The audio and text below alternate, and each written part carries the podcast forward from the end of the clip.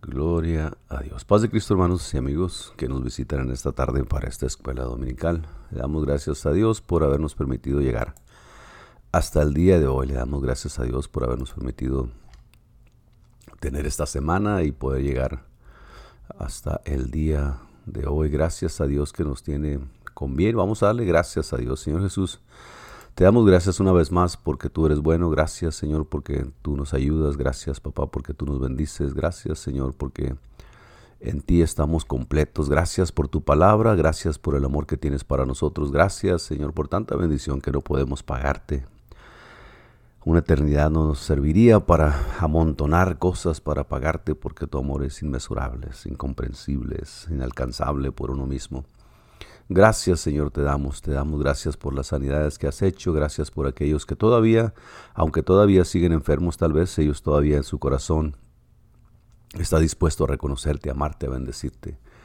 Y sabemos que tú los sacarás de ahí, Señor, a su debido tiempo, conforme a tu voluntad. Te damos gracias por cada uno de los que atienden estas clases. Gracias por la oportunidad, por la bendición, por la libertad que tenemos, aún a través de estos medios, para predicar tu palabra, para enseñar, para aprender a cómo obedecerte, cómo buscarte, cómo desear tu presencia, cómo amarte más, cómo obedecerte más, cómo poder aprender para llevar la palabra tuya a aquellos que no te conocen, que es lo más importante y el motivo de estas clases también. Gracias papá, una vez más te pedimos y te damos gracias en tu nombre precioso, Señor Jesucristo. Paz de Cristo, hermanos, una vez más gracias a Dios porque estamos aquí.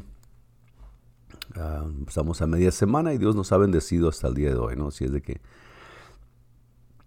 si no hubiéramos despertado el día de hoy, pues no hubiera razón verbalmente darle gracias a Dios porque ya estaríamos en su presencia y estuviéramos disfrutando de la eternidad. Pero el Señor nos ha conseguido un día más y gracias a Él pudimos abrir nuestros ojos y ahora podemos estar estudiando su palabra. No me brinqué todo el día, ¿no? Pero a lo mejor fue a trabajar, fue a la escuela, fue a sus quehaceres y hoy se tomó un tiempo para, para estar en esta clase. Gracias a Dios por ello. Estamos mirando la lección número 36 el día de hoy de este grupo de 52 lecciones para grupos celulares. Y estamos mirando la clase número 37, verdadera, verdadera unción de cambio. Esta clase que vamos a empezar el día de hoy tiene, tres partes. primera, segunda y tercera parte, obviamente. Y habla de lo mismo y va progresando conforme a la clase va pasando. La próxima clase y la tercera clase, pues es la conclusión de esto y vamos a ver de qué sirve, para qué sirve, cómo obtenemos y por qué es necesario. La clase pasada hablábamos acerca de una clase que se llamaba valor o precio y la última pregunta que venía en la clase era, ¿tú qué tienes? ¿Tienes valor o tienes precio? ¿Tenemos precio o tenemos valor? Se nos puede comprar, el mundo nos puede tergiversar nuestra mente, nos podemos nosotros ah, como dicen en México, agarrar mordidas para no tener que hacer esto, no sé, o pagar aún, sobornar a alguien para hacer esto, para hacer aquello, o tenemos nosotros valor, valores que a través de la palabra de Dios nos hemos dado cuenta que son agradables a Dios, que son necesarios para agradar a Dios y que son buenos para nuestra vida, aún producen efectos principales y secundarios en la vida de nosotros y en la vida alrededor de la gente que está en nuestra vida, ¿no? Nos comunicamos todos los días, lo podemos afectar, los podemos afectar ah, de una forma buena e influir para que sirvan a Dios de una forma correcta y buena e intencional. Hablamos de eso la semana pasada en, la, en el ejemplo, ¿no? De, del pueblo de Israel. Pero vamos a ver el día de hoy en la lección número 37, primera parte, verdadera unción de cambio y como es costumbre, pues vamos a leer la, la pregunta que viene de, de rigor, ¿no? Verdadera unción, de cambio. ¿Qué significado tiene para ti la palabra unción? Y yo sé que usted puede agarrar un, un, diccionario, puede meterse al internet, puede preguntarle al mentado Google. Y bueno, hay muchas definiciones, pero todas concuerdan en lo mismo. ¿no? Es, unción es... es le voy a leer una definición que encontré. Es el origen de la unción. El origen de la unción viene en una práctica de los pastores. Decía, los pastores de ovejas Ah, literales, ¿no? Ovejas en el campo que comen pasto, que andan para allá y para acá y tienen un pastor. Decía, dice la definición esta, los piojos y los insectos a menudo entraban en la lana de las ovejas, o entran todavía, porque todavía hay pastores.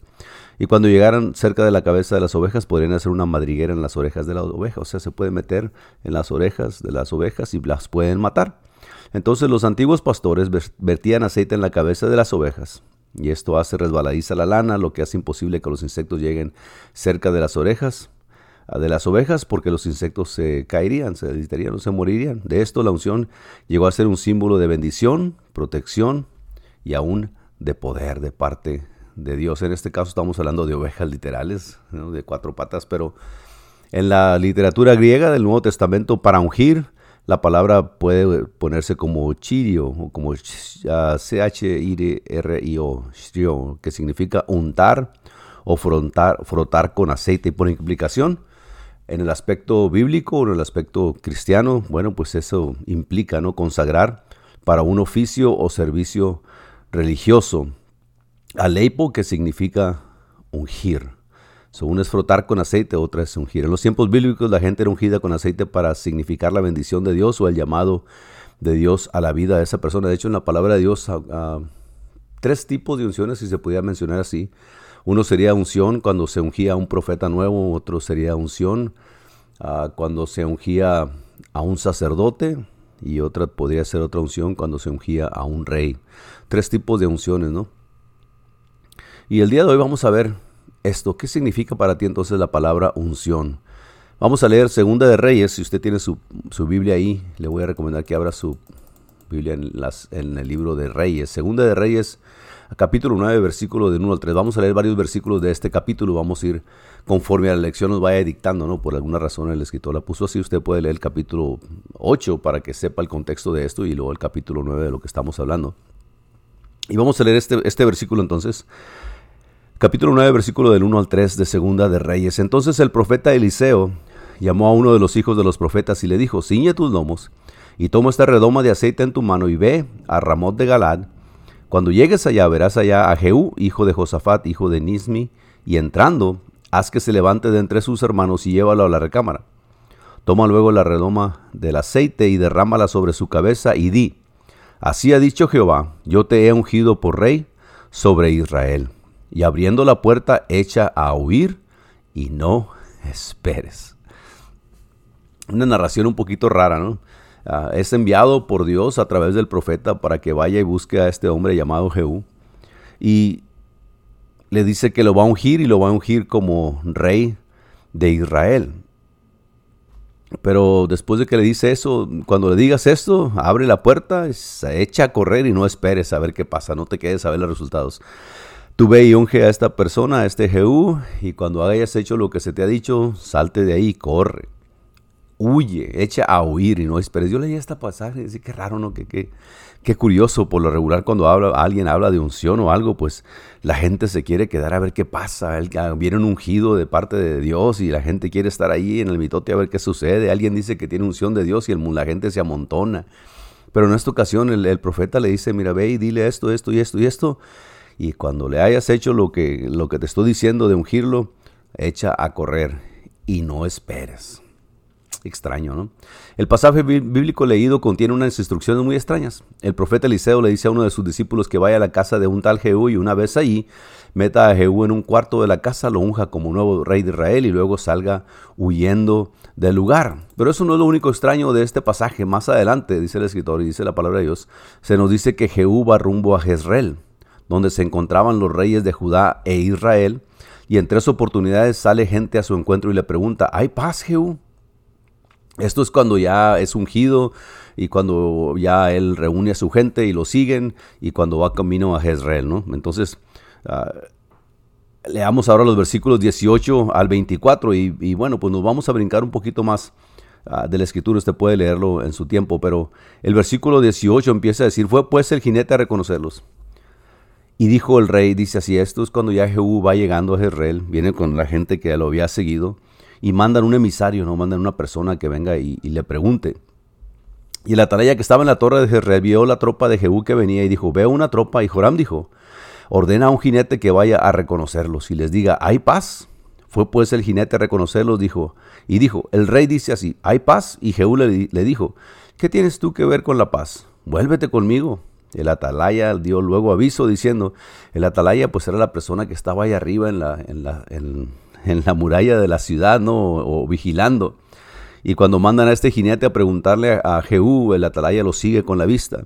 Y cuando ve que no regresa, mira que se queda de lado con Jehú, dice, hey, pues no regresa. El atalaya volvió a decir, también llegó este a ellos y no vuelve, a la segunda vez. el mensajero llegó hasta ellos y no vuelve. Entonces envió otro jinete, el cual llegando a ellos dijo, el rey dice así, ¿hay paz? Y Jehú respondió, ¿qué tienes tú que ver con la paz? Vuélvete conmigo. Y el atalaya volvió a decir, también este llegó a ellos y no vuelve, y al marchar del que viene es como el marchar de Jehú, hijo de Nimsi, porque viene impetuosamente. Mandan emisarios para ver quién venía y qué querían o si venían en paz. Entonces Joram dijo, Joram, rey de, el, rey de Israel en ese tiempo, dijo, unce el carro y cuando estaba uncido su carro salieron Joram, rey de Israel y Ocosías, rey de Judá. Acuérdense que estaban juntos, cada uno en su carro, y salieron a encontrar a Jehú, el cual hallaron en la heredad de Nabot de Jezreel. Cuando vio Joram a Jehú, dijo, ¿hay paz, Jehú? Y él respondió, ¿qué paz? Con las fornicaciones de Jezabel tu madre y sus muchas hechicerías. Entonces Joram volvió a las riendas y huyó y dijo a Ocosías, traición, Ocosías. Pero Jehú entesó su arco e hirió a Joram en las espaldas y la saeta salió por su corazón y él cayó en su carro. Dijo luego Jehú a Bidkar, su capitán, tómalo y échalo a un extremo de la heredad de Nabot de Jezreel.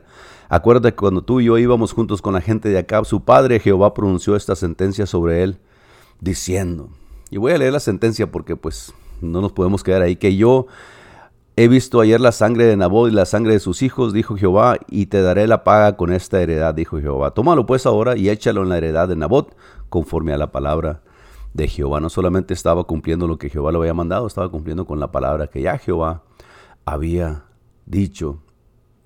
Entonces en estos versículos, cuando aquellos dos le preguntan, ah, dice, cada uno recibe la misma respuesta. Si quieres paz, date la vuelta y sígueme y ambos mensajeros se van con Jehú. Aquí tenemos una unción que produce una vuelta completa. Mire, para no malinterpretar o para que no se malentienda lo que vamos a hablar el día de hoy, se está hablando de una unción que viene de parte de Dios que produce algo en, el sentir de la persona, en el comportamiento de la persona, en el pensamiento de la persona, en la creencia, en la fe, en la ah, convicción de la gente. Pero también hay muchas cosas que son falsas y desgraciadamente la iglesia ah, universal, en todo lugar donde hay iglesias cristianas, eh, estamos padeciendo este tipo de unción falsa porque se levanta gente diciendo, y Jehová dijo. Y tenga mucho cuidado cuando diga Jehová dijo. Ah, una cosa es que esté leyendo la palabra de Dios como estábamos leyendo en el versículo aquí cuando manda Eliseo al emisario a, hablar con Jehú. En el versículo 3 toma luego la redoma de aceite y derrámala sobre su cabeza y di, así dijo Jehová, yo te he ungido por rey sobre Israel. Esas palabras están escritas y fueron dichas por un profeta directamente de parte de Dios al profeta para que diera palabra. el día de hoy se acostumbra, mucha, mucha gente acostumbra, y, yo creo que es gente que no ha tenido mucho cuidado, pero mucha gente acostumbra a decir esto, así ha dicho Jehová, así dice el Señor, así dice Dios. Ah, y pronuncian y dicen algo, y lo que está muy de moda el día son decretos y son declaraciones y son Ah, qué sé yo, ah, promesas que se dicen de parte de Dios cuando Dios no habla, porque las evidencias lo, lo aclaran, ¿no? Dale a la redundancia, los hechos lo evidencian que no es de parte de Dios. Pero tenga mucho cuidado cuando diga Jehová ha dicho, porque si está escrito, pues ya está escrito, no diga Jehová ha dicho, de así diga, así dice la palabra de Dios. El día de hoy le venden a la gente que Jehová ha dicho cuando leen un versículo bonito por ahí, alguna profecía, alguna promesa que hay para alguien, algún rey de Israel, para el pueblo de Israel, para alguna persona específica. Y nosotros acostumbramos mucho a decir, Jehová ha dicho, ah, y empezamos a soltar lo que ya está escrito. No diga que viene de parte suya, no diga que Jehová le dijo a usted que le dijera, diga que está escrito en la palabra de Dios.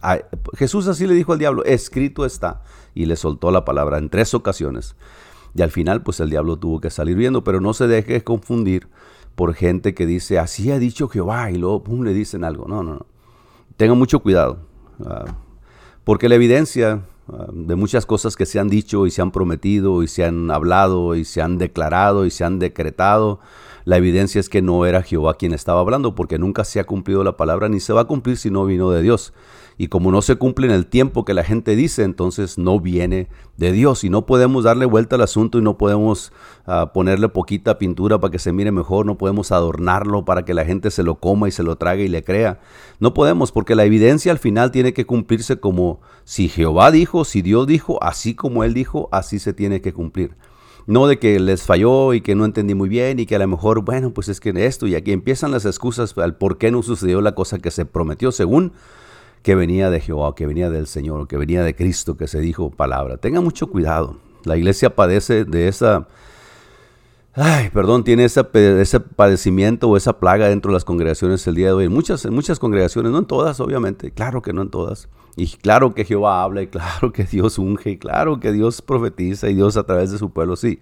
Pero la, la gran mayoría, ah, especialmente de la gente popular, o de la gente que quiere ser popular, no viene de parte de Dios porque las cosas que dicen no se cumplen. Se dicen pues para confortar a la persona, se dicen para agarrar más likes en Facebook, se dicen para que lo sigas en YouTube, se dice para aún para que se amontone la gente, ¿no? Y, y la gente se amontona y los resultados siguen siendo los mismos. Tenga mucho cuidado con eso porque la única unción que puede ser verdadera es la que viene de parte de Dios y esa unción obviamente es el Espíritu Santo de Dios. No hay no hay otro espíritu, no hay otra unción, no hay otro ah, remedio, no hay otro poder, no hay otra fuerza, no hay otro entendimiento, no hay otra sabiduría. Es el espíritu de Dios, el Dios mismo a través de su espíritu. Es el que da y reparte como Él quiere. Así es de que después de que, ya después me dice usted qué piensa de esto en, lo particular, porque pues mucha gente se ofende con esto a mucha gente que acostumbra a hacer estas cosas, pues eh, es que tú no sabes eh, y, vas a ver que el Señor te va a castigar. No, no, no. Dios hace lo que Él quiere y cuando Él quiere hacer las cosas y da mensaje a alguien, Él manda a decir las cosas y la gente solamente mira los resultados.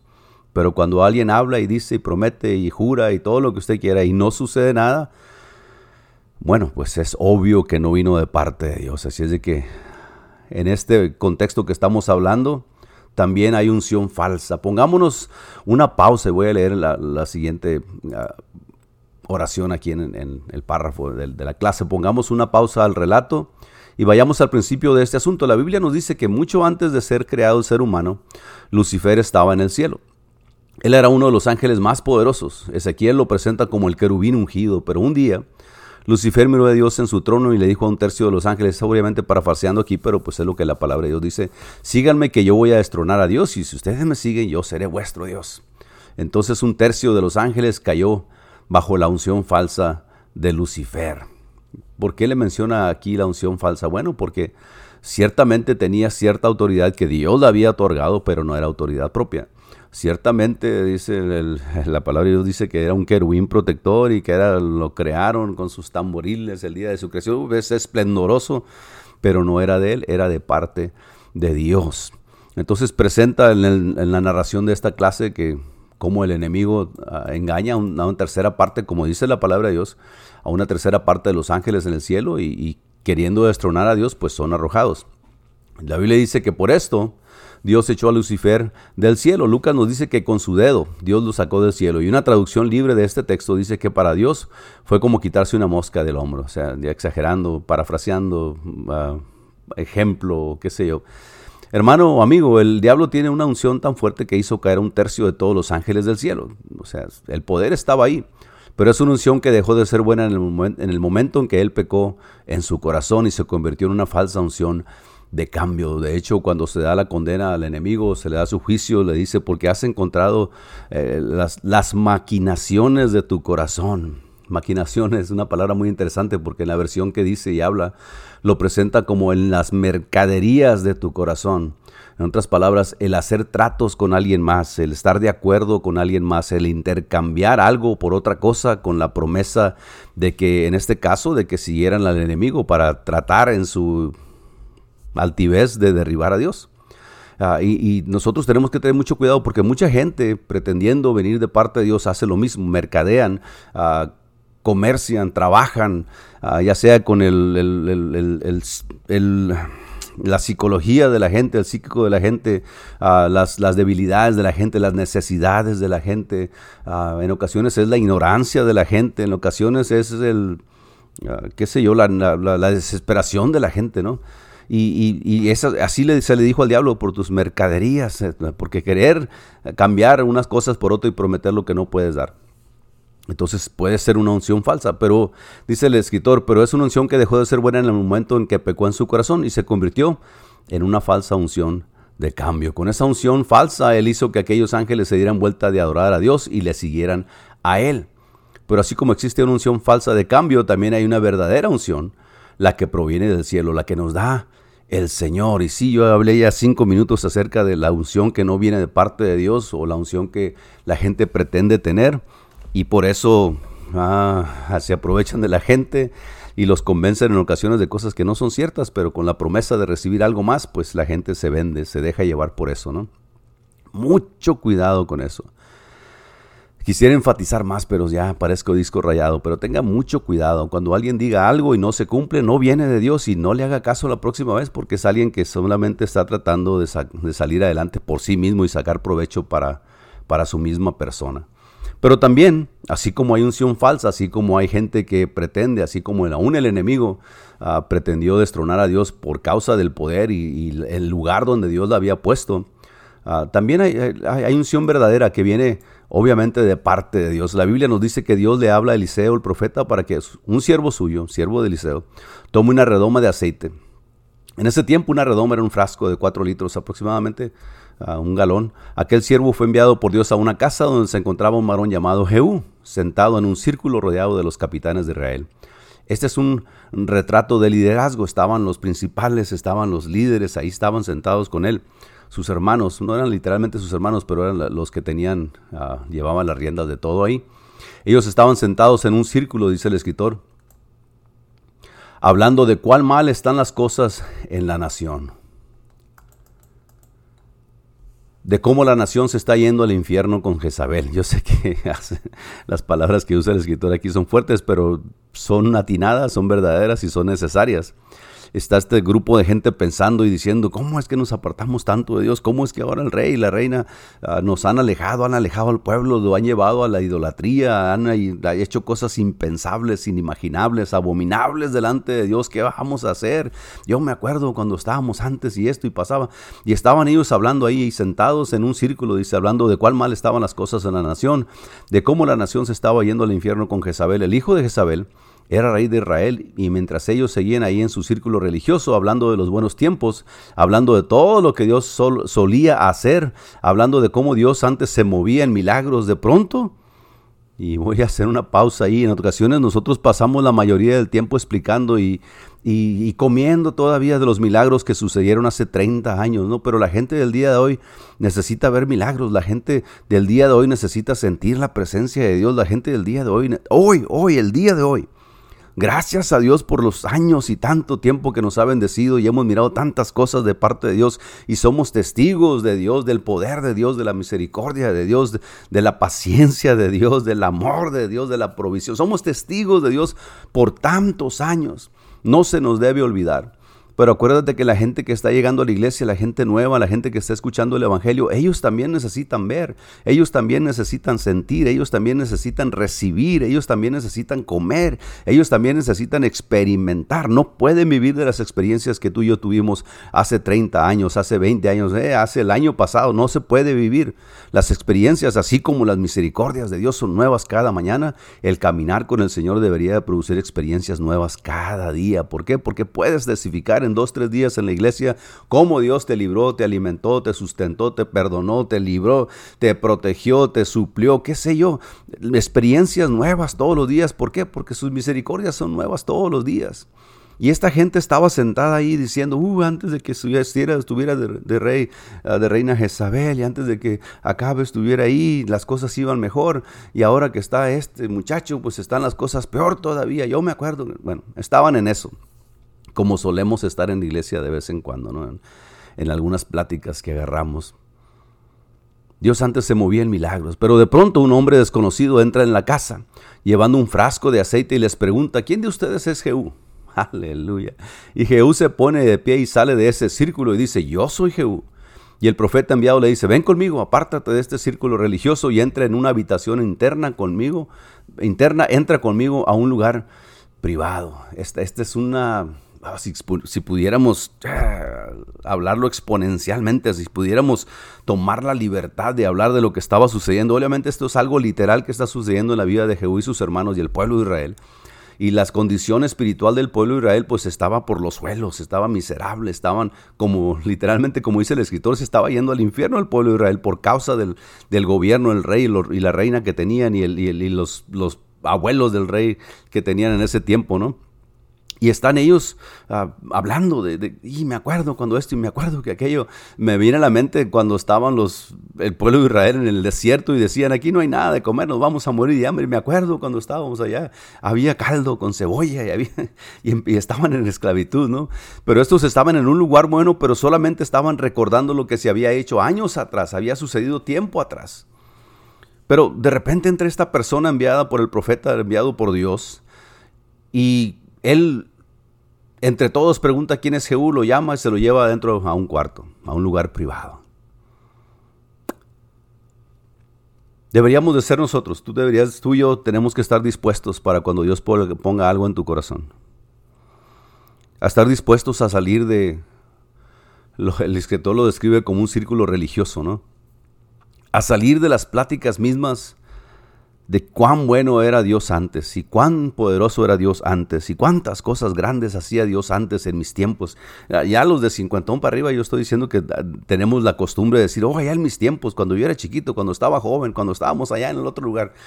Y, y acostumbramos a hablar así, pero la gente necesita oírte hablar el día de ayer, la semana pasada, el mes pasado, ahora en la mañana. Necesitamos ser contemporáneos, que las cosas todavía sigan sucediendo el día de hoy. Si el, si el tiempo mejor fue el pasado, entonces tenemos que hacer lo que el profeta dijo en una ocasión, vayan y párense ahí en, en, las veredas, en, los caminos y, y pregunten cuáles eran las sendas antiguas y andar por ellas.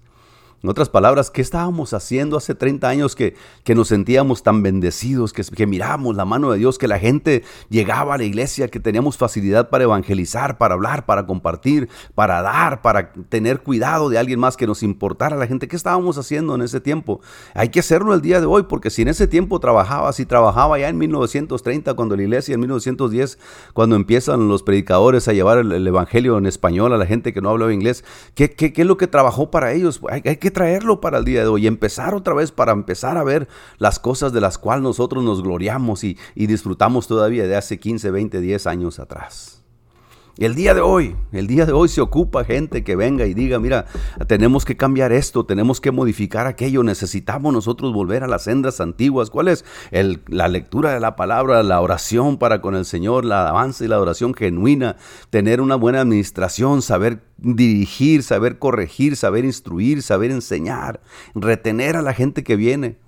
Necesitamos volver, eso es lo que producía las almas, los nuevos convertidos, los bautismos. Y si el día de hoy no estamos mirando eso, pues tenemos que regresar a las sendas antiguas y, preguntar cuáles eran las sendas antiguas y cómo le hacían, cómo le hacíamos así, así. Hay que volver a eso. Porque esta gente estaba hable y hable y hable y hable y no salían de donde mismo. Sabían la condición en que estaban. En ocasiones nosotros no nos damos cuenta en qué condición estamos a nivel congregación, a nivel personal, a nivel espiritual y solamente recordamos los buenos tiempos y solamente recordamos los tiempos antiguos. No, no, no. La iglesia tiene que despertar y tiene que llegar una palabra de Dios que nos diga, hey, levántese, ese Dios que le sirvieron hace 40, 30 años atrás es el mismo Dios del día de hoy, ese Dios que te salvó a ti hace 50 años es el mismo Dios que está salvando a la gente y la puedes salvar si tú solamente te levantas de ese círculo religioso que estás, de ese tiempo que añoras volver a vivir, pero no estás haciendo nada. Bueno, pues Jehú fue el que se levantó porque Dios, a eso vino el nombre del profeta, al siervo del profeta, a eso vino a llamarlo. Se lo llevó a un lugar privado. Aquellos hombres se quedaron viendo cómo Jehú entra a una habitación con un hombre misterioso. Nadie lo conocía, que trae un gran frasco de aceite y una vez adentro, este hombre toma el aceite y lo derrama sobre Saúl. Aleluya. Lo derrama sobre Saúl. Lo baña, lo empapa del aceite, trae un galón de aceite como cuatro litros, traía, ah, así como le dijo el profeta, así llegó eso y mm, lo derrama en, la cabeza de Jehú. Está, está, está impresionante esto porque queremos que las cosas cambien, pero no queremos dejar al que cambia las cosas en, los asuntos de Dios. No queremos que, active, que viene siendo el Espíritu Santo. No queremos que el Espíritu Santo nos traiga convicción. No queremos que el Espíritu Santo nos traiga a eh, rearguir a nuestro corazón para nosotros poder, ah, poder servirle, poder actuar, poder caminar, poder hacer. Y llega este, este, siervo de, de, de Eliseo y, llama a Jehú y lo mete a la recámara con él y agarra ese frasco que trae, dice cuando, y, se lo echa, más de cuatro litros de aceite. Este hombre toma el aceite y lo derrama sobre Jehú, más de cuatro litros de aceite. No fue un dedito de aceite en la frente. Jehú quedó empapado de aceite. Entonces, entonces el hombre habla y le dice a Jehú las palabras que el profeta le dijo que recibió de parte de Dios. Ahí es válido, ahí es completamente válido. Si el profeta se queda callado, Dios hubiera agarrado a alguien más y el profeta hubiera recibido su recompensa o su castigo. Si el, el siervo que el profeta envió a buscar a Jehú se hubiera ido para otra parte, también recibe ah, la, deficiencia de la bendición de Dios y tal vez castigo, por qué sé yo, por la desobediencia. Pero él viene y hace, así como Jehová le dijo al profeta y el profeta le dijo a él, él viene y busca a Jehú y lo unge con aceite. Queda empapado Jehú de aceite. Entonces el hombre habla y dice, Así dice el Señor, ha sido ungido como el nuevo rey de Israel. Entonces Jehú se da vuelta y sale del cuarto y ahora está parado enfrente de sus amigos, de su familia, de sus hermanos que estaban ahí con él, ¿no? Y sale y sale todo empapado de aceite y yo me imagino la expresión de la cara o la, la cara de incógnito que tenían, de pregunta que tenían los que estaban alrededor de él mirándolo cómo entró y cómo salió. Se da vuelta y sale del cuarto y ahora está parado empapado de aceite frente a los hombres del círculo religioso que lo miran asombrados y se preguntan y le preguntan, ¿pero qué te hizo ese, ese hombre, ese loco ahí adentro? Le eh, obviamente se toma la libertad, ¿no? El, escritor de poner estas palabras ahí, pero, pero se, queda ah, asombrada la gente de, qué es lo que sucede con Jehú y cómo ha salido.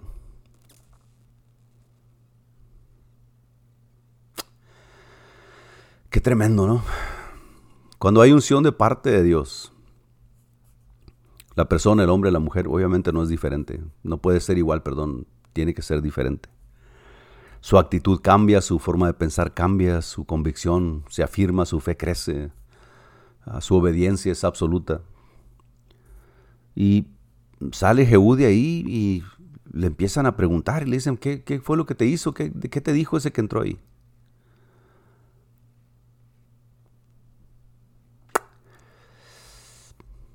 Y el escritor los pone de esta manera, ¿no? ¿Qué te hizo ese, esa persona que vino ahí? Mira, lo que dice el escritor aquí más adelante es una verdad muy tremenda. Cuando tú entras a la recámara interna acompañado de ese hombre misterioso, o sea, el Espíritu Santo de Dios, Él derrama su aceite de unción sobre ti y cuando tú tienes esa unción no tienes que decirle a nadie que estás ungido. El problema del día de hoy con mucha gente es que la gente predica lo que tienen, lo que son, lo que pueden, lo que saben, lo que hacen. Ah, se publica la vida personal de la gente y qué tan buenos son la gente. Y cuántas cosas buenas hacen y cuán poderoso es Dios en la mano de ellos. Y cuántas cosas hacen para la gloria de Dios y cuánto, bueno. Ah, no, no, no tiene que publicarse la gente cómo Dios las usa y cómo Dios le da palabra y cómo Dios... No, no se ocupa a publicar la vida personal de la gente para que la gente te conozca quién eres, quién eres tú quién es el hombre, quién es la mujer de Dios. Dice él, ah, el escritor, Dios derrama su aceite de unción sobre ti. Cuando tú tienes esa unción no tienes que decirle a nadie que estás ungido. No tienes que jactarte de tu ministerio. El día de hoy mucha gente que habla de parte de Dios según ellos o predican de parte de Dios según ellos ah, tienen la costumbre, porque yo he escuchado a mucha gente decir, por mi palabra, porque yo digo. Y luego leemos en, el libro de los apóstoles, el libro de los hechos y el Nuevo Testamento, que ninguno de los apóstoles se atrevió a ser tan altivo o pretencioso, o se atrevió a jactarse de lo que tenía o de quién eran o de lo que Dios hacía a través de ellos para que miren o para que lo siguieran. Ninguno de ellos lo hizo, ni Cristo. Ni Cristo. El Señor dijo, si quieres creer, pues si no me quieres creer por lo que te digo, créeme por lo que sucede, las cosas que yo hago. No tengo que publicar, no tengo que esperar que la gente le ponga like o le toque la campanita ahí y tengas más seguidores. No se ocupa eso, eso es mentira. Eso es popularidad, eso es simplemente, qué sé yo, que la gente lo acepte o las acepte o los ponga en un lugar donde no deben de estar porque solamente Dios merece estar en ese lugar, pero mucha gente quiere estar en ese lugar que solo a Dios le pertenece. Entonces, Dice el escritor, no tienes que decirle a nadie que estás ungido, no tienes que jactarse, jactarte de tu ministerio. Eso va para todos nosotros. Cuando yo toco, entonces sí, la, la, unción de Dios. Y cuando yo canto, entonces sí se mueve la... Cuando yo predico, apenas cuando yo predico. cuando yo enseño, cuando... No, no, no, no. No, tú no tienes nada, yo no tengo nada. Lo único que tiene la persona, el creyente, el hombre y la mujer es el Espíritu Santo de Dios. Y ese Espíritu Santo de Dios es el que lo dirige a hacer las cosas y es el que a través del poder del Espíritu Santo las cosas suceden. No a través de mi palabra, de tu palabra, de tus fuerzas, de mi entendimiento, no. El Espíritu Santo, Dios solamente. Todos notan la diferencia, todos se dan cuenta que la unción te ha visitado, que la unción ha venido sobre ti, que la verdadera unción está sobre ti. ¿Por qué? Porque tus palabras no son, y yo fui, y yo hice, y yo vine, y yo esto, y yo aprendo, y yo sé. No, no, no. Dios, Dios hace esto, y Dios tiene misericordia. Dios, Dios, el crédito siempre va para con Dios. Ahora, volviendo a la historia, ¿no? ahora la verdadera unción de cambio ahora se encuentra sobre Jehú después de que lo unge, el mensajero del profeta. Así que él mira a los líderes religiosos y les dice, aquel hombre me ha ungido como el nuevo rey de Israel. oh my God, qué, qué, qué, oración tan tremenda, ¿no? Qué palabras tan fuertes salieron de la boca de Jehú. Está sentado ahí con todos. Ah, me acuerdo cuando estaba así, me acuerdo cuando el pueblo de Israel estaba así, me acuerdo cuando la iglesia era tremenda, me acuerdo cuando las predicaciones eran de fuego, me acuerdo cuando los cantos te llevaban a la presencia de Dios, me acuerdo cuando los visitas venían y se arrepentían y entraban, me acuerdo. Ahí estaba Jehú con todos los religiosos. Y en el mensajero de Dios se lo lleva al cuarto, lo unge y le dice lo que Dios le dijo y sale ungido como rey de Israel y les dice a los que están aquí, aquel hombre me ungió como el nuevo rey de Israel. Y de repente la unción verdadera de cambio, puff, dice el escritor, cae también sobre ellos en ese círculo religioso. Y ahora en vez de maldecir las tinieblas, en vez de hablar como la gente que no conoce el poder de Dios, de hablar de los días de avivamiento que quedaron atrás, de que es imposible que haya un cambio en esta ciudad, en la iglesia, en el templo, que el espíritu de Jezabel se apoderó de la ciudad. La Biblia dice que ya con la unción sobre ellos se ponen de pie, se quitan las vestiduras y hacen un trono con ellas diciendo, Jehú, tú eres el nuevo rey siéntate en el trono, toma tu lugar. Entre paréntesis, déjeme decirle que ya había rey. Ya estaba el rey, ya, ya, había rey sobre Israel. Pero Jehová ya le había dicho a Jehú que él iba a ser el rey de Israel. Qué tremendo, ¿no? Lo que hace la fe, lo que hace el creerle a Dios y sobre todo lo que hace el obedecerle a Dios cuando viene la unción sobre ti. Vamos a terminar esta lección. Yo sé que nos, eh, me gustaría las tres lecciones de una vez de seguido, pero pero hay tiempo para eso con la ayuda de Dios. La conclusión de esta lección, primera parte, los hombres de Jehú tomaron trompetas y las hacen sonar con fuerza. Y aquí está, dice el escritor, este hombre empapado con aceite sentado sobre sus trajes, rodeado de gente loca. Estos cristianos están bien locos.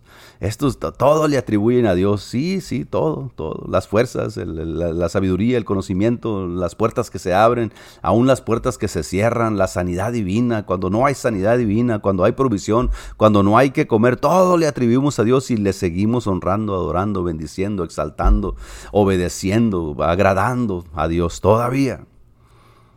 Pero los hombres de Jehú, dice, tomaron trompetas y las hacen sonar con fuerza, anunciando que este hombre empapado con aceite, sentado sobre sus, su ropa, sobre sus trajes, rodeado de gente loca, tocando trompetas de alabanza, anunciando que Jehú es el próximo rey. Aleluya, la unción verdadera de cambio por fin llegó a la iglesia. La unción de cambio llegó al pueblo de Israel en ese tiempo de la historia y las cosas cambian, siga leyendo. Las cosas cambian después de ahí. Cuando en la iglesia nosotros estemos dispuestos a recibir la verdadera unción de Dios, no la, la, unción, no quiero decir mundana porque pues eso es otro asunto, ¿no? Pero la unción verdadera que viene de Dios no, no, no, no se presenta como pretenciosa, como orgullosa la persona, como altiva, como demandante, como que se merecen todo, como que... No, no, no, es, esa no es unción de Dios. Cuando viene la verdadera unción de Dios sobre algo o sobre alguien o sobre la iglesia misma, en la congregación, ¿por qué no? Porque cada congregación tenemos que buscar nosotros la forma de buscar a Dios y meternos ahí con Dios. Ahí que el Espíritu Santo llene los corazones, que cambie las mentes, que, que, conmueva, que traiga contrición al espíritu, al alma y que cambien las cosas en nuestra mente, en nuestra vida, en nuestro actuar, en nuestro caminar, en nuestra fe, en la convicción. El Espíritu Santo, para que haya un verdadero cambio. Sí se necesitan programas, sí necesitamos organización, sí necesitamos de una buena administración, sí necesitamos economía, sí necesitamos palabra de Dios, sí necesitamos enseñanza, necesitamos orden, necesitamos todo lo que está puesto ahí, lo necesitamos, es, es, es indispensable también, pero más indispensable todavía es la unción de parte de Dios que solamente viene a través del Espíritu de Dios. Así es de que te voy a dejar con estas palabras. Dice el escritor, en la próxima lección veremos cómo continúa esta poderosa historia. Y ahora, bueno, pues el mañana, el viernes y el domingo que estemos todos juntos como congregación, vamos a alabar a Dios, pedirle por una verdadera unción de cambio en nuestras vidas. Porque déjame decirte, hasta que no busque la iglesia, hasta que la congregación, tú y yo que somos parte de la congregación, y estoy hablando de la congregación porque ahí es donde estamos, ahí es donde vamos, ahí es donde convivimos, trabajamos, ahí es donde aportamos, ahí, ahí en la congregación, cada quien en su congregación. Hasta que no vayamos a la congregación y, en nuestro diario caminar, obviamente, no estoy hablando solamente de la asistencia a la iglesia, pero como congregación, como cuerpo de Cristo, como parte del cuerpo de Cristo hasta que no empecemos a buscar unción de Dios. ¿Para qué? Pues unción de Dios sirve para muchas cosas. La gente quiere unción de Dios para hacer milagros y cuando ellos digan llueva y cuando no digan no llueva y cuando... No, no, no. La unción de Dios viene como Dios quiere, para lo que Dios quiere, cuando Dios quiere y como Dios quiere y a quien Dios quiere. Pero Jesús dijo, mire, si ustedes siendo malos hacen cosas buenas por sus hijos, sabéis dar buenas cosas a vuestros hijos, ¿cuánto más vuestro Padre Celestial no dará el Espíritu Santo a los que se lo pidan? Oh, yo quiero pedir al Señor, Señor, danos de tu Espíritu, papá, porque este mundo está cada vez más terrible, cada vez más contrario a tu palabra, cada vez más rebelde, cada vez más horrible, cada vez más torcido. Y hay gente que se está perdiendo, hay gente que se está yendo al infierno todos los días, gente que escuchó tu evangelio y gente que también no ha escuchado el evangelio, a menos que tú sí lo hayas proveído. Necesitamos tu espíritu. Yo quisiera terminar con esta oración para para mi propio beneficio, pero si tú quieres orar conmigo, pues qué bueno. Y que, Dios nos ayude, porque hasta que el día que busquemos su rostro, hasta que el día que dejemos de estar jugando a la iglesita, hasta el día que dejemos de sentirnos los poderosos, los de la autoridad, los que sabemos, los que podemos, entendemos, queremos, tenemos, y ponle todos los hemos que quieras. El día que dejemos todo eso por un lado y busquemos la unción del Espíritu Santo, y vamos a ver en la próxima clase y la que sigue de qué se trata esto. Pero hasta ese tiempo, entonces va a empezar el cambio en la iglesia, va a empezar el cambio en tu familia, va a empezar el cambio en tu casa, va a empezar el cambio en tu mente, en tu corazón, en tu alma. Va a cambiar la cosa porque si el Espíritu Santo está ahí, las cosas cambian. Jesús vino al mundo y las cosas cambiaron. Jesús derramó sobre su espíritu en aquellos que esperaban en el aposento alto y, cambiaron, agarraron coraje, valentía, fueron testigos de Cristo y a través de las edades, a través de los siglos, a gente que ha verdaderamente buscado la unción del Santo, la unción de Dios. Y las cosas han cambiado. Señor, te damos gracias por esta, esta clase. Gracias, papá, por dejarnos saber, aunque nosotros en ocasiones no queremos entender y queremos cerrar los ojos y, y meter la cabeza en la arena como lo hicieron aquellos que no quisieron recibir tu, tu remedio, Señor. Gracias por hablarnos a través de tu palabra. Gracias por la esperanza que pones en nosotros, que solamente con tu espíritu y solamente y no más que tu espíritu podemos nosotros cambiar, número uno, nuestra vida personal en obediencia, en adoración, en alabanza, en trabajar en tu obra, en hacer las cosas por amor a ti, por amor a la gente, por amor al prójimo, por amor a tu reino. Perdónanos, papá, por tanto tiempo que hemos pretendido tener algo que no tenemos. Perdónanos por decir cosas en ocasiones que no entendemos y no conocemos. Perdónanos por prometer a gente en ocasiones porque escuchamos a alguien decir algo y, y creerle sin que tú los hayas dicho, sin que tú lo hayas dicho. Perdónanos, papá. Ayúdanos a buscar tu rostro. Sin ti estamos perdidos, sin ti solamente estamos nosotros pretendiendo. Y no va a haber cambio si tú no estás con nosotros, no va a haber cambio si tu espíritu no nos dirige.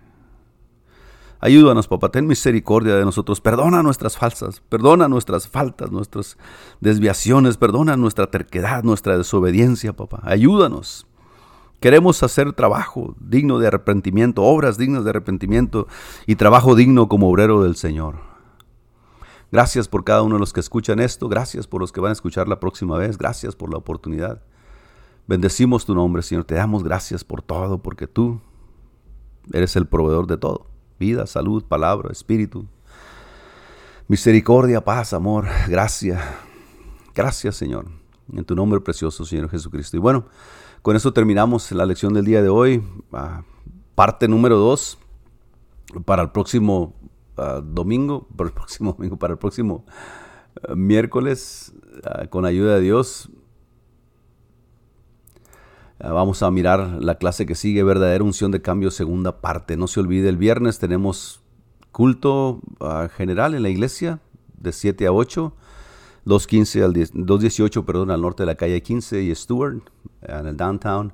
El sábado la voz apostólica de 7 a 8 por estos mismos canales y el domingo de 3 y media a 4 oración general, que sería muy bueno que todos estuviéramos pujando y haciendo intencionalmente estar en ese lugar. Acuérdense que somos parte del cuerpo de Cristo y necesitamos como hermanos y como congregación orar juntos. Dijo el Señor, si se ponen de acuerdo dos en la tierra, ah, las cosas suceden. Y el, la, escuela dominical de 4 a 5 para todas las edades, de 5 a 6, 15 el servicio general de agradecimiento, de alabanza y adoración a Dios y predicación de su palabra. Los invitamos y los amamos en el nombre del Señor. Sígase cuidando, siga siendo prudente en todo lo que haga y lo que diga y a donde vaya. Amén. Que el Señor los guarde y que Dios los bendiga.